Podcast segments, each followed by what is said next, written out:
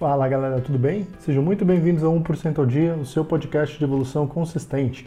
Eu sou Laerte Campos e eu quero saber, você tem medo de alguma coisa? Você tem certeza que é disso mesmo que você tem medo? No, no podcast de hoje eu quero falar sobre medo e como lidar com esse sentimento que pode estar te impedindo de evoluir na vida. Gostou do assunto? Então já compartilhe esse áudio com todo mundo que você conhece e bora lá! Todo mundo tem medo de alguma coisa, mas será que é disso mesmo que a gente tem medo? Você pode até dizer que sim, mas para responder essa pergunta, a gente vai se aprofundar um pouquinho mais no assunto. Para isso, a primeira coisa que precisamos entender é a diferença entre medo, fobia e pânico, porque é fácil confundir e usar o termo de modo errado, e saber essa diferença vai te ajudar muito a lidar com cada um dos seus medos.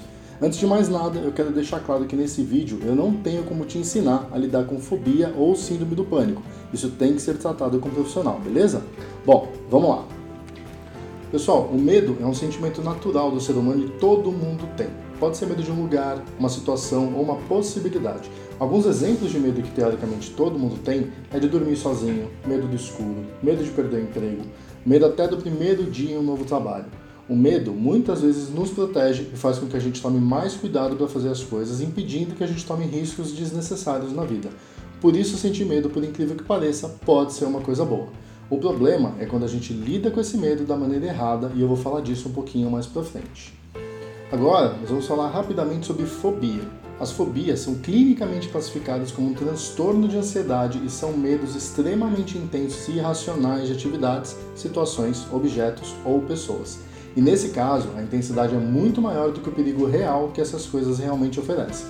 É, por exemplo, quando uma pessoa tem medo de palhaço. A situação é tão forte que a pessoa entra em pânico e sai correndo, mesmo sabendo que os palhaços, em sua grande maioria, não oferecem perigo algum. Vou dar um exemplo. Eu trabalhei numa empresa que tinha uma ação em que os funcionários maquiados de palhaço iam em algumas áreas para fazer ações motivacionais. Era uma forma de melhorar o clima e era uma ação muito legal baseada nos doutores da alegria. Mas na minha equipe eu tinha uma pessoa que tinha fobia de palhaço. Então sempre que a ação acontecia, eu ou alguém da equipe chamava essa pessoa para tomar um café e sair do ambiente.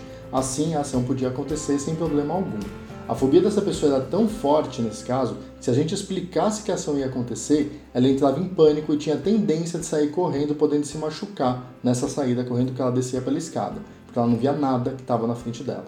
A fobia é uma coisa muito séria. Então, se você conhece alguém ou tem algum tipo de fobia, não brinca com isso. Se possível, procure ajuda para lidar com esse problema. Mas Laerte, e o pânico?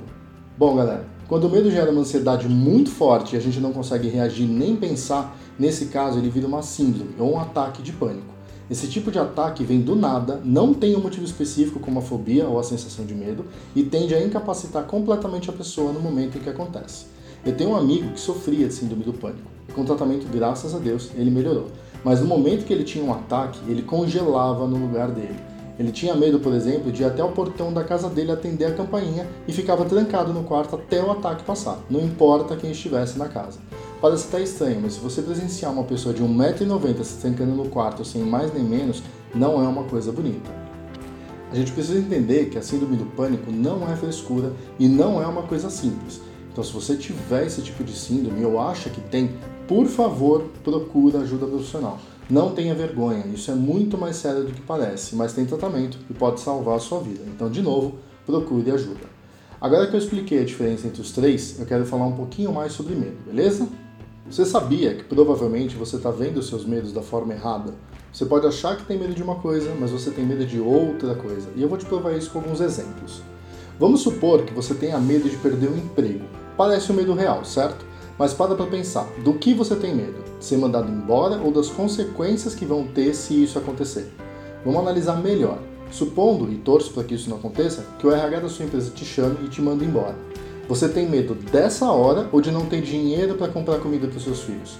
Seu medo é do momento do desligamento ou da consequência de estar desempregado, de não poder pagar o aluguel, por exemplo, de precisar pedir dinheiro emprestado ou de não conseguir pagar as contas? Qual é o seu medo? Outro exemplo. Supondo que você seja uma pessoa super vaidosa e você resolve mudar completamente o visual pintando seu cabelo de loiro. Seu medo é de ficar feio ou do que as pessoas podem falar sobre o seu cabelo? Porque para pra pensar de novo. Se ficar feio, a solução é simples. Basta pintar de novo ou, no pior cenário, cortar o cabelo. Mas se as pessoas começarem a tirar sarro de você, como você vai reagir? Mais uma vez, você tem medo do que vai acontecer, da cor que vai ficar ou da consequência disso, de como as pessoas vão te ver e vão reagir? Na minha experiência e vivência, eu cheguei à conclusão que nós temos medo das consequências das coisas. Óbvio que existem exceções, mas na maior parte das vezes nosso medo é da consequência. Então agora vem a parte boa. É possível lidar com isso bastando que a gente se prepare para a consequência do que nós temos medo que aconteça.